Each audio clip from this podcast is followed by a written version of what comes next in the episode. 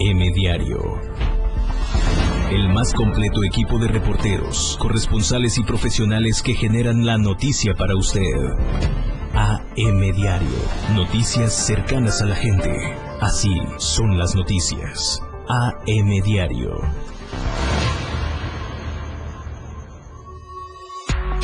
Pesca del Grita México A21 de la Liga MX. Estamos a diario contigo.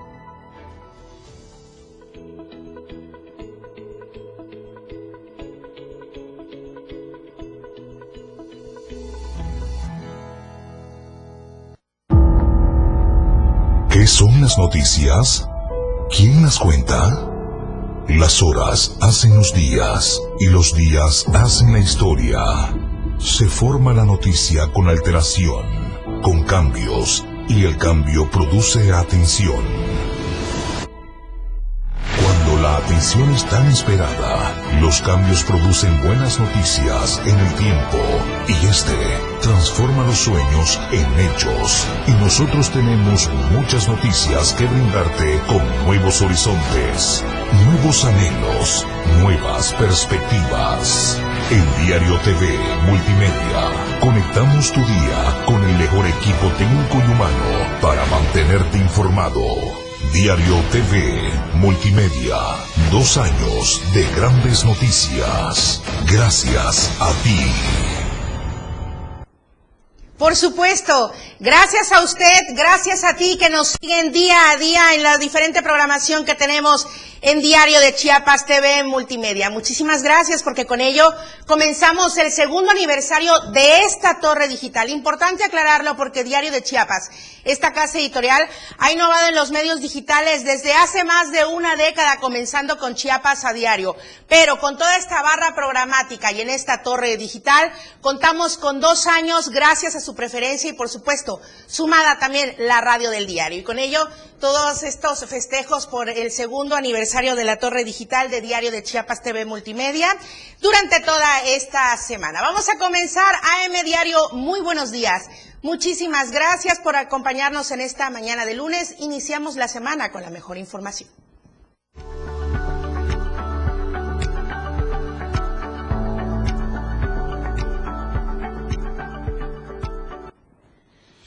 Lunes 8 de noviembre de 2021 y aquí en Tuxtla Gutiérrez las temperaturas estarán oscilando de la siguiente manera. 29 grados como máxima, 19 grados como mínima. San Cristóbal de las Casas, 19 grados la temperatura máxima, 9 grados la mínima. Comitán, 24 grados como máxima, 10 grados como mínima. Tapachula, 30 grados podría ser la temperatura máxima y 21 grados la temperatura mínima. Se esperan lluvias fuertes en las regiones norte y Soconusco, además de la zona sierra, y atender, como siempre, es el exhorto, atender las recomendaciones emitidas por protección civil. Así pinta el inicio de esta semana con eh, la temperatura en nuestro estado.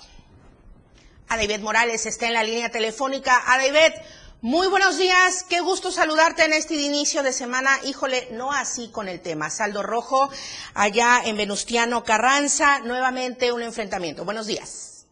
¿Qué tal, Lucero? Muy buenos días, buen inicio de semana.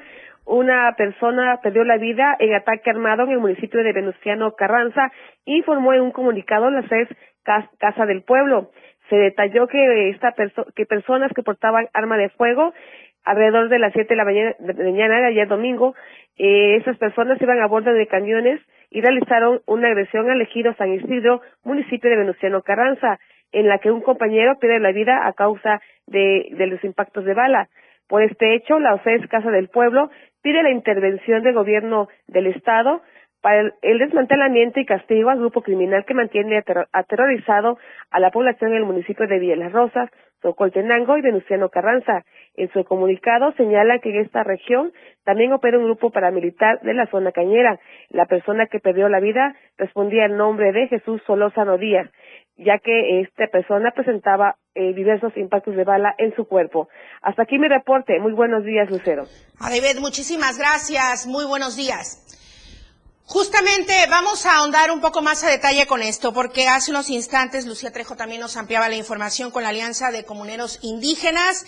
Sotziles San Bartolomé de los Llanos, quienes desmintieron haber eh, participado en actos de violencia en contra de la organización campesina Emiliano Zapata Laoces, Casa del Pueblo. Rechazan tener relación alguna con grupos de delincuencia organizada, como lo indican en un comunicado de fecha 7 de noviembre, o sea, el día de ayer, en el que se informó de esta agresión que dejó sin vida a Jesús Solorzano Díaz, integrantes de la OCES Casa del Pueblo. Aclaran que su lucha es puramente agraria y buscan una solución a través de la vía pacífica, por lo que se reiteran con su compromiso en favor de la vida y la justicia. Y por parte de la Fiscalía General del Estado, el comunicado que trascendió el día de ayer es que se inició la carpeta de investigación en contra de quién o quienes resulten responsables por los delitos de homicidio doloso, lesiones y los que resulten cometidos en el municipio de Venustiano Carranza. Tras conocer la noticia criminal, elementos de la policía especializada acudieron a la colonia San Isidro, cerca del balneario La Sirenita, en el municipio de Venustiano Carranza. Ahí constataron que una persona de nombre Jesús N había sido privada de la vida por proyectil de arma de fuego. Asimismo, Jesús N fue lesionado con impacto de bala en la pierna. De acuerdo a las primeras investigaciones, un vehículo con cuatro personas armadas ingresó a la colonia San Isidro. Los habitantes rodearon la unidad automotriz, por lo que los tripulantes del automóvil rodearon con disparos contra los colonos y los agresores huyeron. Esto es lo que comentó de manera oficial a través de un comunicado la Fiscalía General del Estado hablando justamente de conflictos agrarios. El día de hoy es determinante ante la Suprema Corte de Justicia de la Nación con nuestro territorio aquí en el estado de Chiapas. Voy a comentarle puntualmente de lo que se trata a través de una información que también puede encontrar en nuestro impreso diario de Chiapas y las plataformas digitales. La Suprema Corte de Justicia de la Nación en el pleno de este lunes previsiblemente emitirá sentencia inacatable con relación a la controversia constitucional 121-2012, derivado del conflicto de límites de tierras entre Chiapas y Oaxaca. El estatus actual de la controversia es el resultado de las omisiones de los dos gobiernos seccionales anteriores al actual, quienes desatendieron desatendieron el proceso jurídico, dejando pasar fechas de término para presentar pruebas documentales y periciales, consultas a la población y demás recursos de reclamación. En su tiempo, los titulares de la Secretaría General de Gobierno tuvieron el momento y los plazos legales que por derecho corresponden y desde el 2013 no se promovió el recurso de reclamación derivado de dichas omisiones y según documentos oficiales en posesión de este medio informativo de esta casa editorial Diario de Chiapas, existe la posibilidad de que el recién creado municipio de Belisario Domínguez, al igual que territorios de Arriaga, Cintalapa y Ocosocuautla sean segregados, o sea, separados de Chiapas e incorporados a Oaxaca. Los efectos de las omisiones de los funcionarios mencionados se extenderían más allá de estos territorios, ya que darían pie también a la redefinición de los límites con Tabasco cuyo gobierno mantiene igualmente una controversia en contra de su vecino como tercero interesado en la controversia 121-2012. Vaya, va todo en consecuencia, pues. Con relación a los límites con Tabasco, la veintena de municipios de Chiapas que podrían resultar enajenados son Reforma, Juárez, Pichucalco, Ostuacán, Sunuapa, Ixtacomitán, Francisco León, Chapultenango, Solosuchiapa, Ixtapangajoya, Ixhuatán, Amatán, Huitiupán, Sabanilla, Tila, Tumbalá, Salto de Agua, Palenque, La Libertad y también Catazajá. Mientras tanto, la población del noroeste del municipio de Cintalapa hizo un llamado urgente a los ministros de la Corte a ponderar no solo la ley, sino la vida de los pobladores quienes han padecido asuntos con actos delictivos de talamontes y la delincuencia organizada que usa la zona de los Chimalapas en Oaxaca como un lugar de refugio. Si bien para el gobierno de Rutilio Escandón Cadenas se agotaron todos los tiempos procesales sin la posibilidad de ofrecer argumentos adicionales en virtud de que debieron ofrecerse antes de la audiencia y desahogo de pruebas del 12 de julio del 2017, pues la esperanza de un convenio amistoso con su similar de Oaxaca, Alejandro Murat, sigue viva. Y pues sí, cómo no. Esto es un texto que usted puede encontrar, como repito, en nuestro impreso diario de Chiapas. Vamos a cambiar totalmente de tema. La caravana migrante, ¿cómo transcurrió durante este fin de semana? Voy comentándole paso a paso. Esta caravana migrante que salió ayer por la mañana de la localidad azteca del municipio de Arriaga, aquí en Chiapas. Llegó a la localidad Los Corazones, ya en Oaxaca. Caminaron eh, durante dos horas aproximadamente para lograr llegar a ese lugar. Ahí siguieron su trayecto hacia el municipio de Chahuites, también en Oaxaca, donde estarían llegando a Tapana, Tepec, para poder continuar con todo este avanzar para luego seguir con la ruta hacia Veracruz. Por el momento se mantienen como grupo unido para evitar ser detenidos por autoridades del Instituto Nacional de Migración o de la Guardia Nacional y también continuar con su objetivo de llegar a la Ciudad de México, que es el prioritario. Bueno, esto ya para el día de ayer, pero también durante el día viernes, el transcurso del viernes y también del sábado, la caravana migrante avanzó desde el viernes de Tonalá a Arriaga, ya se lo comentábamos en este mismo espacio muy temprano, durante el transcurso del día en una ruta que les llevó más de 24 kilómetros de carretera de Tonalá a Arriaga. Cabe destacar que durante su estancia en Tonalá, trabajadores del ayuntamiento de Tonalá, también del DIF municipal, así como personal de salud de los tres órdenes de gobierno, eh, pues estuvieron apoyando a los integrantes de esta caravana para descansar antes de retomar el camino.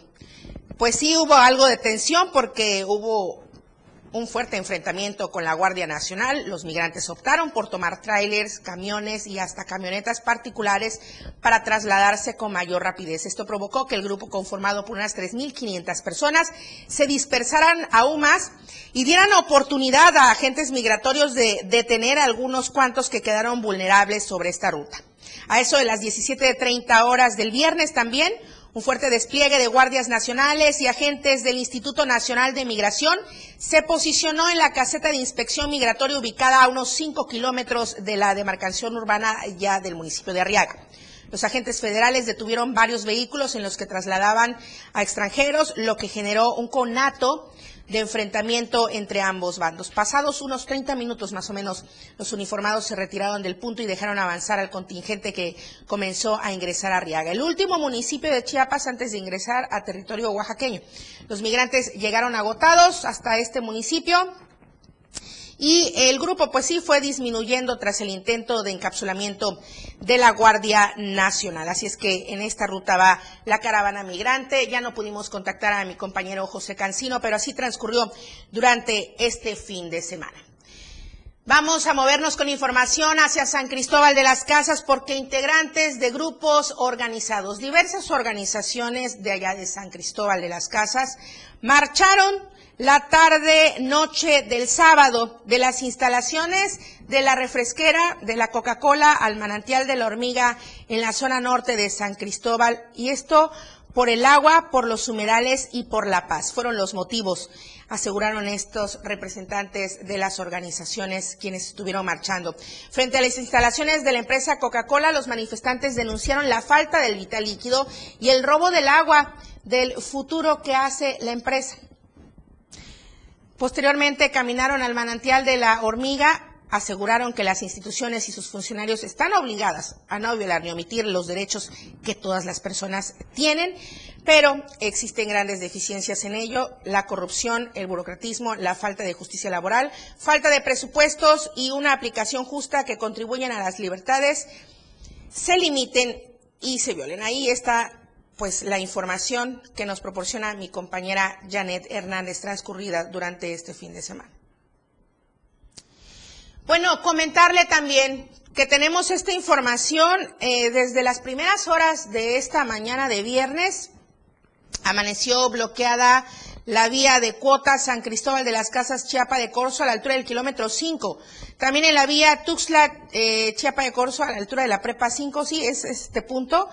Eh, bloqueado en esta parte las rutas alternas.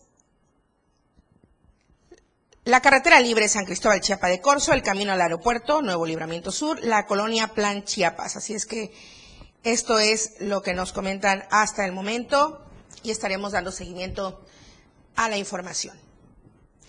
Y con ello nos vamos al primer corte, regresamos con más información aquí en el Diario. Recuerde, hoy es día de opinión con Don Polito. En un momento regresamos con más de AM Diario.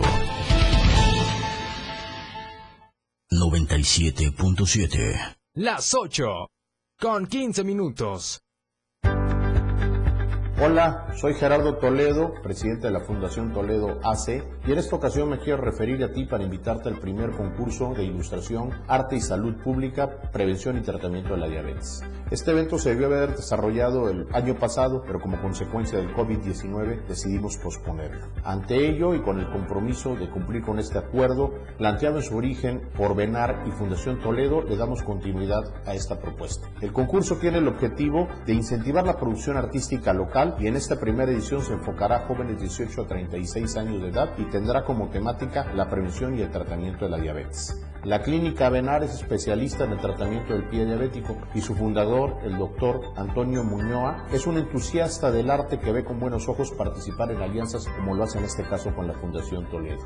Nos interesa en esta ocasión que el concurso considere el arte y la salud pública, primero que nada porque deseamos sumarnos a la concientización de una enfermedad mundial que representa una realidad y problema de salud que tiene que ver con la alimentación, hábitos diarios y herencia genética. Hoy existen pocos concursos, premios y convocatorias a nivel estatal y mucho menos a nivel municipal. Este concurso estatal de ilustración es importante que se destaque que en cuanto al monto de las premiaciones serán de 8 mil pesos al primer lugar, 5 mil al segundo lugar y 3 mil pesos al tercer lugar. Los participantes pueden mostrar su interés a través de nuestra página de Fundación Toledo gmail.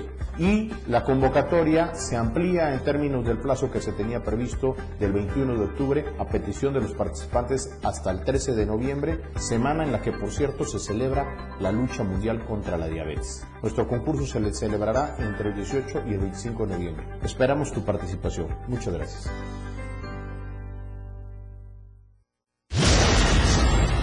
Si bien la transmisión de la radio es invisible, aquí te dejamos ver nuestro concepto. Hola, yo soy Betty Pemo. Y yo, tu amigo el Turi. Te invitamos a turistear. Solo por el 97.7 FM. Suelta el beat. Yo soy Miguel Sengar y esto es Rock Show. Un programa que se llama Pilar y Menta, en donde tenemos para ti invitados. La lista de éxitos, escúchala todos los sábados de 1 a 2 de la tarde por la radio del diario. La radio del diario 97.7. Una radio joven, fresca, versátil. Una amplia programación que va más allá de un concepto radiofónico. 97.7. La radio del diario. Contigo a todos lados.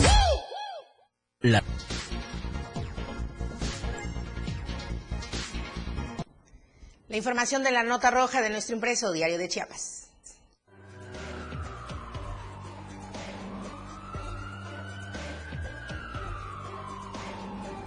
La Roja, el diario de Chiapas. Janet Hernández en la línea telefónica desde San Cristóbal de las Casas, incidentes carreteros, un Mustang que se quemó totalmente y un accidente. Janet, buenos días. Hola Lucero, muy buenos días. Te saludo de San Cristóbal de las Casas para informarte que un Mustang color naranja se impactó y se incendió en la carretera San Cristóbal Teopisca a la altura de la ranchería El Porvenir, esto en el kilómetro 10 la tarde de este domingo, conductores que transitaban por la vía pidieron ayuda 911, por lo que de inmediato acudieron elementos de seguridad, emergencia y del cuerpo de bomberos. Los tragamos lograron sofocar el incendio, pero el automóvil quedó totalmente calcinado. Así también enfriaron la zona, ya que las llamas alcanzaron parte del bosque. Afortunadamente no hubieron lesionados ni muertes que lamentar, únicamente miles de pesos en daños materiales. El tráfico se tornó lento mientras se hacían los trabajos de limpieza y retiro de lo que quedó del automóvil afectado. En otro incidente también decirte que dos lesionados y miles de pesos en daños materiales fue el saldo de un fuerte accidente registrado la mañana del domingo en la carretera de Cuota San Cristóbal Tuxtla Gutiérrez a la altura del kilómetro 21. En el accidente se vieron involucrados cuatro automóviles dos camionetas rojas y dos coches compactos blancos. Los automovilistas que transitaban por la zona reportaron el hecho e indicaron que se dio por el exceso de velocidad en el que manejaban los conductores. Al lugar de los hechos acudieron elementos de seguridad y emergencia para dar los primeros auxilios al conductor de la camioneta estaquita color roja, la cual se volcó por el impacto, así como a otra persona que también resultó lesionada de gravedad Ambos fueron trasladados a un nosocomio para su atención médica. Hasta aquí el reporte Lucero, muy buenos días. Janet Hernández, muchísimas gracias, muy buenos días, buen inicio de semana y un saludo para todos quienes nos siguen desde la zona altos. Vamos a ir con más información porque bares y cantinas del municipio de Comitán fueron clausurados durante este fin de semana. Se realizó un operativo con autoridades de salud y también corporaciones policíacas de los diferentes órdenes de gobierno. Fueron un total de 38 negocios los clausurados ubicados sobre el periférico sur, en su mayoría y en la carretera hacia Simol. Estos establecimientos incumplieron su funcionamiento y muchos de ellos, eh, pues, laboraban como clandestinos. En estas acciones, tres personas fueron detenidas, dos hombres y una mujer que quedaron puestos a disposición del Ministerio Público al encontrarles bolsitas con presunto contenido de cocaína por supuestamente las características coincidir con este polvito blanco.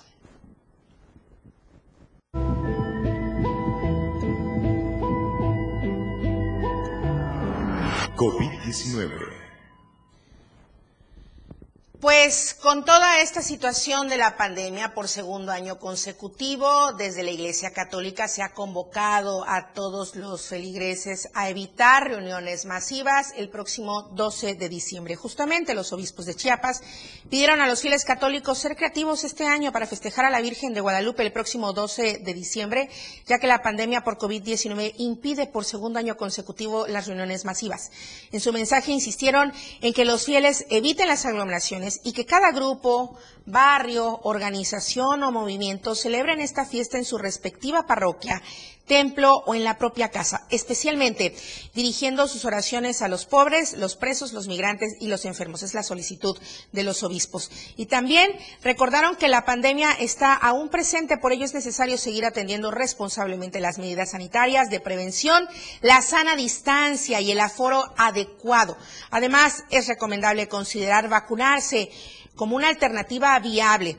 Eh, a los sacerdotes y diáconos exhortaron a que organicen con su equipo de pastoral celebraciones cálidas y llenas de creatividad, potenciando pues que se tomen las medidas necesarias para llevar a cabo cualquier celebración el próximo 12 de diciembre.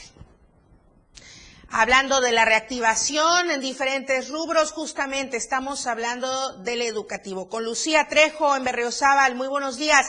Aparentemente ya volverán en este mitad, en la segunda quincena de este mes de noviembre. Lucía, muy buenos días. Efectivamente, Lucero, muy buenos días. Saludo al auditorio del diario de Chiapas. Sabemos que el regreso a clases de manera presencial se ha ido dando de forma gradual y este es el caso con el municipio de Berriozábal. Y bien, ante el posible retorno a clases presenciales, supervisores y directores de las zonas escolares 049, 081, 065 y 022, tanto estatal como federal, mantuvieron una reunión con autoridades municipales, coincidieron en sumar esfuerzos para hacer frente a la pandemia de COVID-19, por lo que mantendrán una estrecha alianza entre estudiantes, padres de familia, maestros, directivos y autoridades de esa región. Acordaron que la limpieza en las escuelas será en conjunto, por lo que el sistema de agua potable eh, y alcantarillado municipal, mejor conocido como Zapam, aquí en Berriozábal, es quien va a abastecer del vital líquido en caso de que alguna de estos centros escolares así lo requiera. Se espera que en algunas de esas instituciones educativas las clases presenciales vuelvan a partir de este 15 de noviembre. Así están las cosas por Berriozábal. Lucía, con todo esto, las medidas necesarias, los padres de familia que han indicado su postura, bueno, los maestros ya sabemos, ya lo comentaste, ya están tomando las medidas necesarias, eh, sobre todo por el cuidado de los menores. Están realizando consensos, van a respetar los acuerdos que tomen los padres de familia, se están tomando en cuenta qué porcentaje de ellos ya están vacunados, también están tomando en cuenta que los menores aún no están vacunados hay ya la disponibilidad de ambas partes, tanto de padres de familia como de maestros, de instalar filtros sanitarios. Sin embargo, repito, el regreso a clases presenciales va a ir siendo de manera gradual, porque serían algunas de estas escuelas, no todas, las que regresarían a clases presenciales a partir de este 15 de noviembre. Claro, será de manera gradual y escalonada, como ya se ha comentado en otros momentos. Esto allá en Berriozábal van reactivando las clases presenciales. Lucía Trejo, muchísimas gracias. Muy buenos días. Excelente día. Gracias.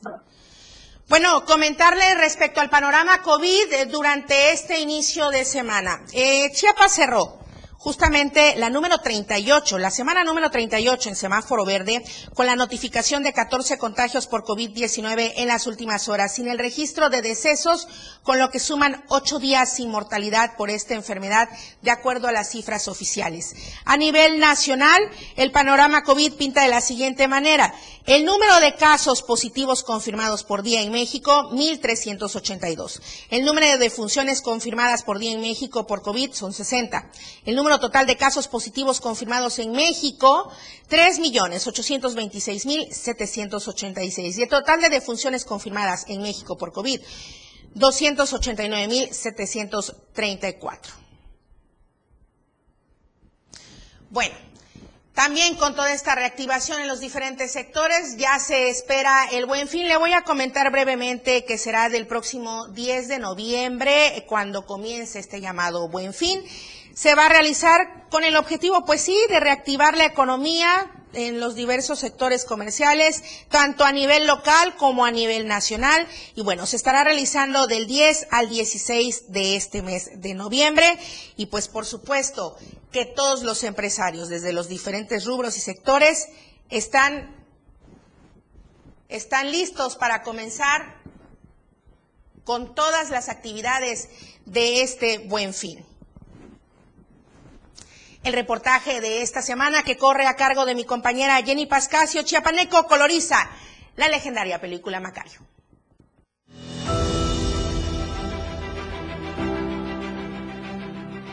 Durante el confinamiento de la pandemia por el COVID-19, Waldenberg Pérez Zúñiga, estudiante de desarrollo de software de la Universidad Autónoma de Chiapas, se dedicó a colorear la película Macario, proyectada en 1960 y una de las más queridas por los mexicanos. Woltenberg inició convirtiendo fotos antiguas de Tuxtla Gutiérrez a color y al ver la aceptación de su trabajo decidió hacerlo con la película mexicana favorita de su familia.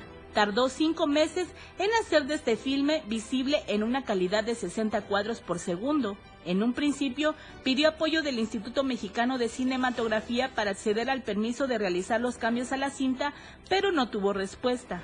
Pese a esto, el joven estudiante continuó con el trabajo para el que usó programas de inteligencia artificial. Macario Color ahora se proyecta en varias entidades del país como Jalisco, Ciudad de México, por supuesto el estado de Chiapas, tan solo por mencionar algunos. Esto desde el canal de YouTube de Goldenberg, donde publicó el resultado del filme sin fines de lucro. Macario es una película mexicana dirigida por Roberto Gabaldón.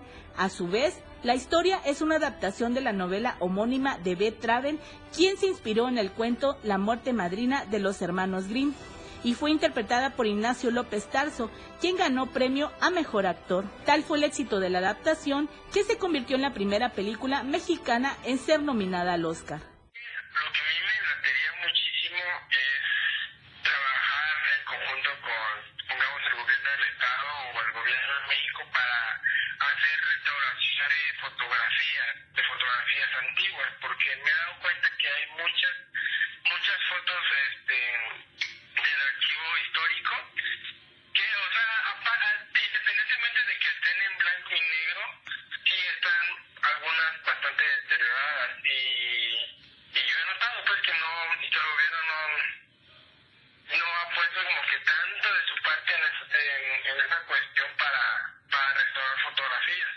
Por ahora, Goldenberg ya trabaja en un segundo proyecto que pone color a la película Angelitos Negros protagonizada por Pedro Infante y al parecer esta tendrá una definición con mayor calidad en 4K y se espera su proyección para diciembre de este año. Para Diario de Chiapas, Jenny Pascasio.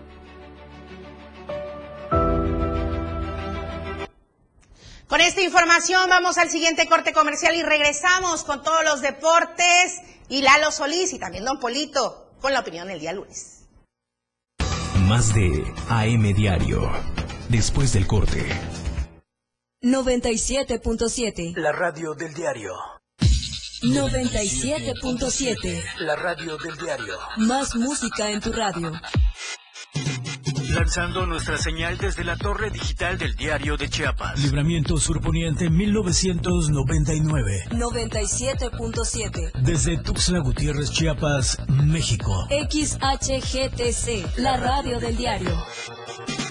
Contacto directo 961-612-2860. Cabina 961-612-2860. Escúchanos también en línea. www.diariodechiapas.com Diagonal Radio. 97.7. La radio del diario. Más música en tu radio. Las 8 con 30 minutos. La radio del diario presenta la portada de hoy lunes 8 de noviembre de 2021. Acciones contra dengue protegen la frontera sur. Van al repechaje de fútbol. Checo subió al podium. Reestructuración en las fiscalías, asegura Olaf Gómez. Chiapas en peligro de perder territorio. Donar a la Cruz Roja es abrazar a la vida, asegura María de los Ángeles Trejo.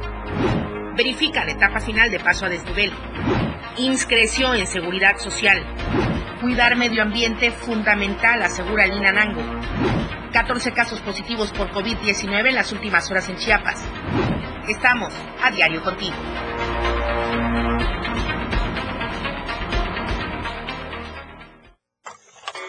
Tuxtla Gutiérrez, el movimiento por las calles comienza. ¡Ay, no, mi camión! La gente busca la ruta más cómoda para llegar a su destino. ¡Bajan! ¡Baja, chofer! Y esa ruta está aquí.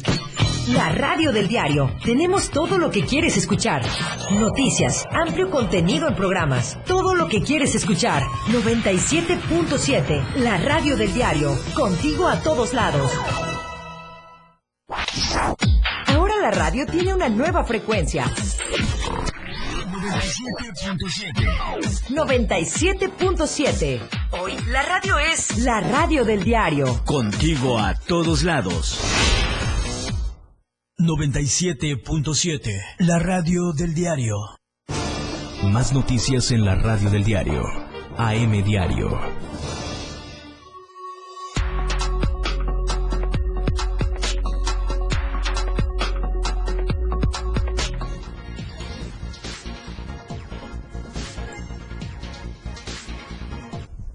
Siempre es una felicidad recibir aquí al dios de los deportes, Lalo Solís. Oye, Lalo, muy buenas noticias. Muy buenos días. Deportes.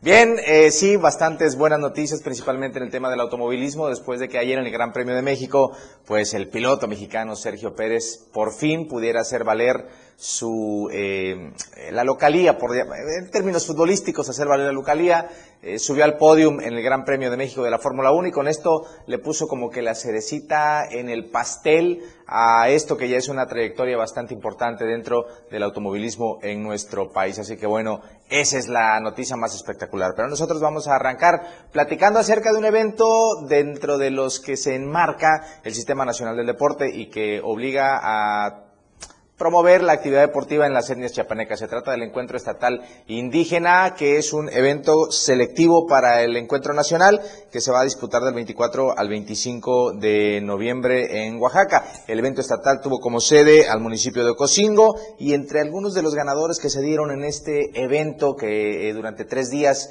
eh, organizó torneos como el básquetbol, el voleibol, eh, el atletismo, el fútbol, soccer en ambas eh, ramas. Pues bueno, entre algunos ganadores, por ejemplo, Luis Méndez se impuso en los 15 kilómetros eh, de la rama varonil, Las Margaritas se coronó campeón del básquetbol femenil y Ocosingo dominó la actividad del balompié en ambas ramas. Así que todos estos ganadores estarán en Oaxaca buscando, como se ha hecho en los últimos años, grandes actuaciones para la delegación chiapaneca en esto que es el encuentro deportivo indígena 2021. Así que bueno, un fin de semana de mucha intensidad ahí en.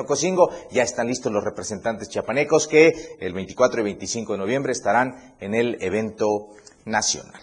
Vamos a hablar de frontón y es que el próximo fin de semana arrancó este lunes la cuenta regresiva para el torneo Pro Am que se va a disputar en Cañahueca. Ese torneo eh, tiene como eh, incentivo para todos aquellos que gustan de esta actividad, pues el contar con eh, pelotaris profesionales de primer nivel, algunos campeones mundiales que hacen duplas con eh, jugadores amateur. Por eso es el nombre Pro Am. Entonces, ¿eh? Eh, qué ciencia. Bien, bueno, entonces ya inició la cuenta regresiva. El próximo sábado por la mañana va a arrancar. Pero ¿qué les parece si escuchamos a uno de los organizadores, Jesús Trujillo, que nos detalla lo que va a hacer este torneo? sí, el torneo es el 13 y 14 de noviembre, como te comenté. Va a empezar a las 9 de la mañana. va a ser a una modalidad a dos perdidos. Participan jugadores chapanecos gente de Tapachula, gente de San Cristóbal, gente de Camitán y pues aquí en nuestra sede de Cusla.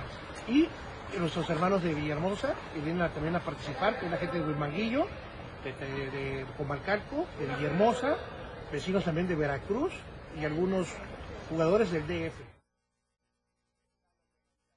Jesús Trujillo con este evento que, como les repito, se va a realizar el próximo fin de semana en Cañahueca, un torneo que combina a jugadores profesionales con jugadores amateur y que ya ha tenido algunas otras ediciones. Nos comentó el comité organizador que, así como se ha realizado este torneo en Tuxtla Gutiérrez, están analizando la posibilidad de llevarlo a otros municipios como Tapachula y San Cristóbal de las Casas. Están en proceso de planeación y seguramente en próximos días tendremos fechas o quizá después del evento que se va a disputar sábado y domingo allá en Cañahueca. Así que muy pendientes, aquí vamos a tener todos los detalles. Y a, todos aquellos que gustan de esta actividad del frontón, pues eh, destacar que en Cañahueca cada vez son más los practicantes de esta disciplina que acuden buscando... Eh, introducirse en este deporte que pues ha comenzado a tomar auge y que seguramente con torneos como el ProAm eh, irán ganando adeptos. Así que bueno, ya sabe, el sábado y el domingo próximo, allá en Cañahueca, este torneo ProAm, que dicho sea de paso,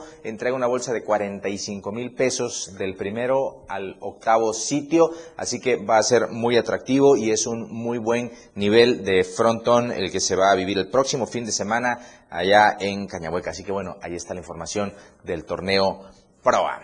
Vamos a platicar un poquito de la natación y es que el fin de semana, miren, estábamos en una alberca ahí en la entrevista, pues también vamos a platicar de natación, es que el fin de semana se realizó el torneo de aniversario del club Orcas de Chiapas. 21 años festejó esta institución de formación acuática, muchos participantes. lo, que lo que usted ve en pantalla es el afloje.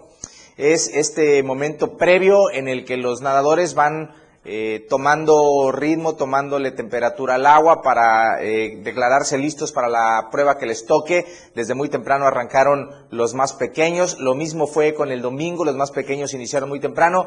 Y ya entradita la tarde, pues le tocó el turno a los Masters. Fue una verdadera fiesta de la actividad acuática en este que es el primer torneo eh, de invitación con el que participan otros clubes, con el que vuelven a este tema competitivo y con el que pues normalmente siempre se arranca el ciclo deportivo en la natación con miras al próximo evento importante de la ANEX, que sería el selectivo estatal pensando en los boletos a los Juegos Nacionales con ADES del próximo año. Así que bueno, ahí está formalmente iniciado el ciclo deportivo de la natación con este que fue el torneo en el que se festejó dos décadas y un año más del Club Orcas de Chiapas, formando campeones en nuestro estado. Felicidades pues al profesor Mario Maldonado y a todos los que eh, formaron parte de esta celebración ayer ahí en Orcas de Chiapas. Vamos a cerrar la sección deportiva con la Liga MX y es que va usted a ver. La jornada 17 tuvo eh, expectativas hasta el último partido que se disputó en esta jornada porque Santos y San Luis ambos tenían posibilidades de entrar a la repesca. Santos podía mejorar su eh, posición mientras que San Luis necesitaba sumar y que no le anotaran para que por diferencia de goles se pudiera meter. Fueron tres los partidos muy eh, importantes para definir eh, la repesca. El primero de ellos se jugó el viernes con el triunfo de Chivas en Mazatlán por la mínima diferencia, pero ayer por la tarde noche Pumas necesitaba el milagro de derrotar a Cruz Azul, perdía tres goles por uno, pero terminó ganando cuatro goles a tres, con lo que también se metió a la liguilla y finalmente el torneo regular del Grita México A21 se cerró con el empate sin goles entre Santos y San Luis. De esta manera, la repesca se va a jugar así, la fase previa a la fiesta eh, a la fase final. Santos va a recibir al San Luis, Toluca va a recibir a los Pumas, Puebla hará lo propio con las Chivas y Cruz Azul hará eh, este duelo para buscar quién avanza a los cuartos de final ante Rayados en el Estadio Azteca. Esa es la buena noticia. La mala es que esta instancia se va a jugar entre el 20 y 21 de noviembre, es decir, dentro de 15 días aproximadamente, porque no hay que olvidar que arranca la fecha FIFA a media semana, se reanuda la eliminatoria rumbo a Qatar 2022 y México tiene un compromiso importante ante los Estados Unidos. Así que bueno, le repito cómo va a quedar la repesca. Santos ante San Luis, Toluca ante Pumas, Puebla ante Chivas y Cruz Azul ante Rayados entre el 20 y 21 de noviembre próximo cuando se dispute esta fase previa a la liguilla, los cuartos de final, en donde ya están América, Atlas, León y Tigres, esperando a cuatro más para comenzar la lucha por el título del torneo Grita México a 21 Lucero. Eh, más detalles, todos los goles, todos los análisis puntuales de cada partido. Yo lo invito a que lo siga a partir de la una de la tarde a través del 97.7 de FM en La Remontada con Jorge Mazariego, un servidor. Ahí vamos a estar desmenuzando toda la actividad deportiva del fin de semana, que fue bastante y que seguramente usted estará interesado en conocer. No se olvide, 97.7 de FM, La Remontada, a través también de todas las plataformas digitales del diario de Chiapas Lucero, la información deportiva para arrancar espectacularmente la semana. Pero espectacularmente y más en este segundo aniversario de la Torre Digital, Lalo. Nos estamos Oye, poniendo guapos, ¿no? Sí, mira, ve nuestra bien. nueva escenografía. ¿Qué te ha parecido, Lalo? Por lo menos la escenografía, porque pues uno ya qué. uno le intenta, pero Lalo bueno. ya está inventariado aquí en el periódico. Sí, ya tengo Medio código de barras. radio, televisión, ¿qué y más? lo que se acumule. Y la que se acumule, Lo que se Lalo. acumule, pues ¿por qué muchas no? felicidades para Le voy a quitar a la doñita la escoba ahorita. para, no, para entretenerme un rato entre una y otra. Pero bien, aquí andamos felices porque esta es una gran casa editorial y ya cumplir dos años aquí en Torre Digital es espectacular. ¿Quién diría? Dijera Arjona. Y yo muy agradecida porque eres parte de AM Diario. Por el momento, ¿no? ¡Oh! ¿Cómo? Pero ¿cómo es posible eso? No lo permito. Ahí está, Lucero. Felicidades a toda la gente que A está involucrada nosotros. y pues bueno, ya sabe, eh, hoy oficialmente como las copollitas iniciamos el festejo del segundo aniversario de la Torre Digital del Diario de Chiapas. Así es, mi estimado Lalo Solís. Muchísimas gracias por la información deportiva. Les estaremos escuchando en punto de la una de la tarde en la remontada a través del 97.7 de FM, la radio del diario. Vamos con más información. Javier Mendoza, esto que a usted le interesa. El ingerir los vapeadores o cigarros eléctricos también son un riesgo para la salud, según investigaciones de la Comisión Federal para la Protección contra Riesgos Sanitarios, la COFEPRIS, y en la Comisión Nacional contra las Adicciones, la CONADIC, señaló Carlos Irán Culebro Sosa, especialista en adicciones. Explicó que, aunque los daños que hacen estos cigarros eléctricos podrían ser más a largo plazo, ya que se han comprobado con estudios de varios ejemplos que estos vapeadores han provocado cáncer y asma. Incluso, dijo, pueden provocar adicción, lo cual es un riesgo a la salud, todo esto porque contienen sustancias tóxicas y emisiones en forma de aerosol. Tanto la COFEPRIS como la CONADIC aseguraron que solo con ingerir el 5% de sal de nicotina dentro de los vapeadores es equivalente a fumar entre una y tres cajetillas de cigarro. Los principales daños son daños respiratorios, los daños cardiovasculares potenciados y los daños eh, mutagénicos y que aumentan el riesgo de cáncer. Finalmente, el especialista pidió a los consumidores de este tipo de artefactos a moderar su uso y poco a poco erradicarlo, ya que al final es un vicio que terminará afectando al cuerpo. Para Diario de Chiapas, Javier Mendoza. Muchísimas gracias a mi compañero Javier Mendoza y también a Janet Hernández porque vea las imágenes que nos está compartiendo desde San Cristóbal de las Casas. La primera helada que cae en San Cristóbal a eso de las 6.30 de la mañana se registraba temperatura de 3 grados. Así bastante gélido allá en San Cristóbal de las Casas. La verdad, para quien le gusta el clima frío, sí, a Charlie aquí en la cabina, claro. Sí. Así el panorama allá en San Cristóbal de las Casas. Vamos a ir al corte comercial, regresamos. Don Polito está listo para la opinión de... En un momento regresamos con más de AM Diario. La radio del diario. Las 8 con 45 minutos. Noviembre es el mes azul, el mes de la concientización sobre la diabetes. Es por eso que Clínica Benart y Fundación Toledo te invitan a participar de forma gratuita en la campaña de detección de enfermedad arterial en pacientes con diabetes que se llevará a cabo del 17 al 19 de noviembre. Agenda tu cita al 961-611-1530. Recordemos que la prevención es responsabilidad nuestra. Hashtag yo tomo el control. La tendencia en radio está con Pilar Martínez. Y ella tiene la menta para darle frescura a tus días. Pilar y Menta, de lunes a viernes de 11 a 1 de la tarde. Escucha temas de interés, invitados, música y radio variedades que hacen de Pilar y Menta un programa único en la radio del diario 97.7. La mejor manera de escuchar radio está en la radio del diario 97.7. Contigo a todos lados. La música puede definirse a muy grandes rasgos como una sonoridad organizada, coherente, significativa. Se caracteriza por el empleo de los sonidos y de los instrumentos para producirlos, con el objetivo de producir una secuencia estéticamente apreciable y significativa. Podríamos decirte más sobre la música, pero preferimos que mejor la escuches. La radio del diario 97.7, contigo a todos lados. 97.7. Más noticias en la radio del diario. AM Diario.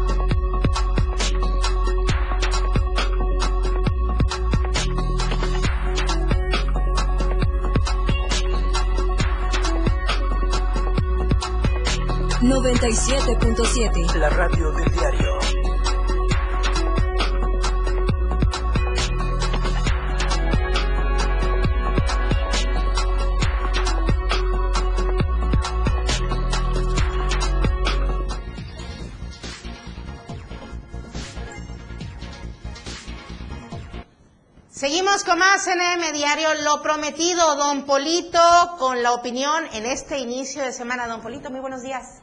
Buenos días, los... oye, oye, ¿qué, Ah, qué ¿qué pasó tal, aquí? Este es ya como del espacio, es como la estación internacional esto, ¿eh? Y falta, no sé si ya vieron lo demás, pero cambiaron todo. Va- va- van a ¿eh? ir mostrándolo eh, En de acuerdo denuncia a los pública, horarios, ahorita sí, a, la- a las don 10 en Felipe denuncia pública, ¿no? Vamos a ver A otra 10. parte. Ya este set, ya parte es otra set. cosa, ¿eh? Ya, ya la torre digital, ya está cambiando. Dos años de la Torre Digital, Dos años Polito. de la torre ¿no, digital, Lucero, dos años de la torre digital. Y pues bueno, ya le dieron una shañerita aquí, qué bonito se ve, me Sí. gustó, ¿eh? Me gustó ¿Qué el le color. parece su nuevo back?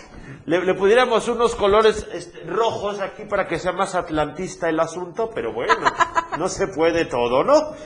Lucero, buenos Don días, buen lunes, ¿cómo estás? Yo muy bien, gracias. Lo veo un poco cansado. Estamos, estamos un ¿Qué ha poco cansados, es que, es que esta edad, esta edad, esta edad, los viajes, los viajes Sí, como. Gulliver, pero, pero, oye Lucero, vengo de viaje, vengo llegando y me entero que, Oiga, que sí. Chiapas ya es más, más pequeño, puede ser más pequeño ahora. que hoy podría determinar la Suprema Corte hacer más pequeño nuestro territorio. Y todo, híjole, aquí lo peor es por no presentar Sí. las pruebas necesarias, la documentación pertinente en el tiempo pertinente en los dos sexenios anteriores a este. Ese, ese es el, el- creo que la, la nota es esa, digo, evidentemente que se pierda eh, parte del territorio, pues es Claro, importante, claro. porque además es una zona muy Pero importante. la omisión. Es, es la parte que colindamos con, con Oaxaca, en la zona de los Chimalapas, es, es una zona maderera muy importante, Claro.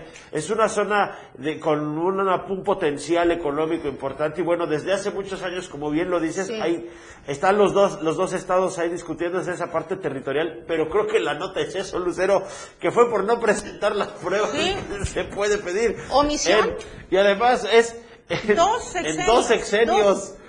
En dos sexenios. No sé si son Sí. dos, porque bueno, este también contaría, ¿no? O sea, Dos secciones anteriores a este. Ajá, o sea, dos Sí. sesiones anteriores a este, más este, estos inicios que pues ya no, no puedes hacer mucho. Pues nadie se le ocurrió decir. La "Oigan, única esperanza es que la actual administración pueda llegar a un buen diálogo, a un buen convenio con, eh, Con el Oaxaca. gobernador, Sí, ¿no? con el Eh, que, que sea ya un asunto como de, de, de aquí para acá. Sí. Eh, eh, un, un arreglo, pues, este, más amistoso, en donde se pueda solucionar esto, como dices, pues, alguna, algún acomodo se puede hacer. Pero por eso decía que lo, porque creo que va a suceder eso, creo que va a suceder al final las dos, eh, los dos estados se van a sentar a dialogar, van a platicar y pues al final llegarán a un acuerdo que por lo menos eh, no perjudique a los dos, porque también bueno hay que considerar que no solo es el territorio, pues es la gente que vive Claro. ahí, ¿no? La, la gente que, que ahí vive. Eh, pero seguramente se llegará a un acuerdo. Pero lo que me llamó la atención de la nota fue eso, la desidia, el desinterés, el, el, la flojera, no sé, no sé qué fue, el, el no presentar ¿Qué, pruebas. qué- de verdad, ¿qué puede ser tan de peso para eh, pues no presentar eh, los documentos necesarios, los elementos probatorios, entre ellos pues los testimonios de la misma gente que ahí habita, ¿no? En estas zonas. Hay, hay un dicho que dice que a veces lo, lo urgente no deja tiempo para lo importante, pero, pero bueno, es que esto, esto requería atención y además cuando vemos el tiempo que pasó, pues entonces decimos, no es algo de ahorita, no es algo como que no se les avisó, sino que ya había tiempo. Seguramente, y a lo mejor alguien en, en- en el gobierno nos podrá decir o nos podrá dar una luz de por qué, por qué está sucediendo esto y por qué no se actuó antes, pero lo más importante es que este tipo de situaciones son las que pasan muy seguido, no solo en nuestro estado, también en nuestro país, donde por desidia, por desinterés, por olvido, pero sobre todo por un, un desinterés total en arreglar las cosas, pasan estas, estas situaciones donde llega el tiempo y, y además lo hacemos todos. ¿eh? La tarea de los niños la hacemos el domingo por la noche o el lunes en el camino a la escuela. Todos dejamos para el final, para lo último, to- todos dejamos nuestra actividad. Pero algo debe de cambiar en nosotros como cultura y sobre todo con las instituciones de gobierno en donde no pueden seguir pasando estas cosas. Ve los conflictos lucero que tenemos en, en muchas de las zonas precisamente porque no hay un orden, no hay un control y porque tiene añísimos, añísimos que vienen naciendo estos conflictos y que no se les prestaron atención. Tenemos ahorita el ejemplo de, de lo que está sucediendo en Carranza, ¿no, Lucero? Son problemas que tienen muchos años y que nadie les brindó atención. Y esto que está pasando en la zona de los Chimalapas también es precisamente por esa falta de atención. Entonces, eh, por eso quería rescatar esa parte de la nota, el desinterés que a veces tienen los gobiernos en las cosas pues que son importantes. Eh, don Polito, de verdad que es que esto también abre también, eh, pues, la opinión o genera controversia en el por qué este desinterés. ¿Cómo puedes tener desinterés en perder parte de tu territorio estatal? ¿no? Y- Eh, es aquí donde uno pregunta cuál es más bien el interés de tener desinterés, ¿no? Eh, ¿qué, ¿Qué es lo que sucede en esta parte? Porque desde el 2013, hace casi 10 años, Yo, yo no tenía arrugas, tenía De- pelo, era negro, Vaya. esto, era, era- tenía pelo. Tenía, imagínese, Tenía don pelo. Polito, me era, llegaba era aquí, joven, Me llegaba aquí el, el pelo. porque bella todavía es, ¿no? es que los rizos, usaba rizos hidratados y me llegaba hasta acá el cabello. Pero Desde la- el 2013. No, pero la cuestión es que, de verdad, se- este problema, como usted bien lo dice, tiene décadas. Es un conflicto agrario de hace muchos años. Y desde el 2013 no se interpuso ningún, eh, eh, pues ninguna estrategia de, de reclamación para este juicio. No se presentó ningún, ni se interpuso ningún elemento que pudiera hacer este proceso de reclamación del territorio. Eh, se omitió totalmente los plazos, los términos para poder presentar cualquier documento que pudiera avalar y sobre todo, como le decía hace unos instantes, pues eh, los testimonios de la gente que vive en esta zona aledaña, ¿no? Estaba leyendo que, que Oaxaca hizo la tarea Sí. y ellos, bueno, mandaron los testimonios de la gente, eh, imágenes satelitales, incluso hay una, una parte de, de un investigador del Instituto de, de Antropología donde con todas esas pruebas están eh, diciendo por qué es parte de ellos este territorio. Pues parece que a nosotros se nos olvidó la tarea, parece que se nos olvidó la, la- la mochila en la escuela y pues no, no hicimos lo que teníamos que hacer y pues ahora estamos en este límite. Y el problema, Lucero, como bien dices, es que esto puede desencadenar otros, otros problemas sociales, problemas claro. de violencia social, como lo estamos viendo en muchas zonas Sí. de nuestro estado, en donde precisamente por no atender problemas de este tipo, pues entonces la gente se enoja, porque eh, ahí viene la pregunta y la suspicacia de la que hablábamos el viernes pasado, es, entonces, si no puedo confiar en mi gobierno, entonces, ¿en quién? Así es. Si ellos no hacen las cosas que tienen que hacer, entonces, ¿qué voy a hacer yo como ciudadano? Y pues muchas veces la ciudadanía se enoja y, y no les creemos a veces las cosas que nos dicen. Bueno, y con esto, sí, claro, va, va de entrada el municipio de reciente creación, Belisario Domínguez, de entrada, es el que podría estar en riesgo con esta... con- Ese se creó en con- el 2012, ¿no? Ah, Creo, 2012 exacto. más o menos, Sí. por ahí. Me parece que sí. Ya el cabello ya me llegaba acá, ya, ya por allá, por aquí. Ya, ahí se le están saliendo sus bucles. Ay, se me está... Así ya, ya estaba como por aquí. ya las entradas, ¿verdad? Ya tenía mechón como de Omar Fili, como no, ¿cómo se llama este? Saúl Lizazo. No sé. Yo tenía me- mechón de Saúl Lizazo, así como colita de zorrillo nada más, las camas. Pero fue en el 2000. Perdón, entonces, Belisario Domínguez va pues en la delantera con esta situación, pero también podrían ser Arriaga o Cozocuautla, Cozocuautla. Cintalapa, ¿no? Pero también con esto, don Polito, deriva en otra situación con Tabasco. Sí, es lo que estaba viendo, que ahora también va a Tabasco y bueno, pues los municipios del norte, Reforma, Juárez, bueno, pues Juárez, todo lo que, 20 están ahí hacia allá, sí, todo, todo el, la- el- el bordecito de nuestro territorio, pues del lado norte, ¿no? pues de todo, de todo del lado norte, esta parte que le toca a la región Soque, este, pues a veces puede parecer, puede parecer como, como curioso, puede parecer un dato así, pero es que de verdad es tan importante porque estas cosas crecen, muchachos. Lo estamos viendo en Carranza, de verdad, Lucero. Lo estamos viendo en San Cristóbal con la, la violencia que hay. Problemas que dejaron crecer y crecer. Y bueno, que lo arregle el que viene, que lo arregle el que viene. Y sentar las bases para las cosas es fundamental. Yo, a mí se me ha llamado Don Pomito, se me ha llamado Don Pomito. Pero una cosa de las que se me ha dicho es Amlover. Yo no soy Amlover, muchachos. Yo, yo no, No. no tengo simpatía por ningún partido político u orientación política de cualquier tipo. Pero algo que me gusta del presidente es que él está sentando bases.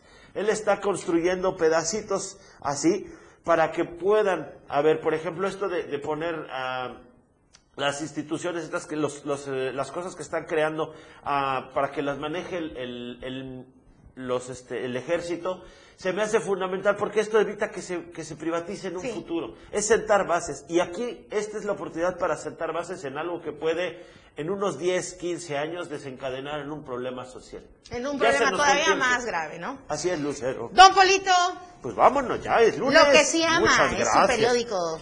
Van a repechaje fútbol Toluca, Pumas, Pue- Toluca contra Pumas, Puebla, Chivas, Santos, San Luis, Cruz Azul, Monterrey. Pues lo malo es que el América calificó directo, pero bueno, esperemos que esperemos que lo eliminen pronto. Acciones contra Deje, Dengue protegen la frontera sur. Checo subió al podio, mi Checo, mi Checo querido, ahí estaba yo en el triunfo del Checo. Chiapas en peligro de perder territorio, ya lo decíamos. Reestructuración en las fiscalías, Olaf Gómez, donar a la Cruz Roja es abrazar la vida. Verifican etapa final de paso a desnivel, IMSS creció en seguridad social, cuidar medio ambiente, fundamental, Lina Nanco. Bien, don Polito, muchísimas gracias por haber estado con nosotros Pues esta mañana de lunes. Nos vemos el miércoles con usted, pero con usted mañana, como todos los días, en punto de las 8 a.m. diario. Mi nombre es Lucero Rodríguez Ovilla, Alex Tapia con la asistencia e información, gracias al equipo de radio y televisión. Buen inicio de semana, vámonos, don Vámonos Polito. en, en helicóptero, los chimalapas, antes de que nos lo quiten. Desde temprano usted quedó informado. AM Diario. Nuestro compromiso es entregarle los sucesos que generan noticias. AM Diario. La noticia al momento. Por la radio del diario 97.7. AM Diario.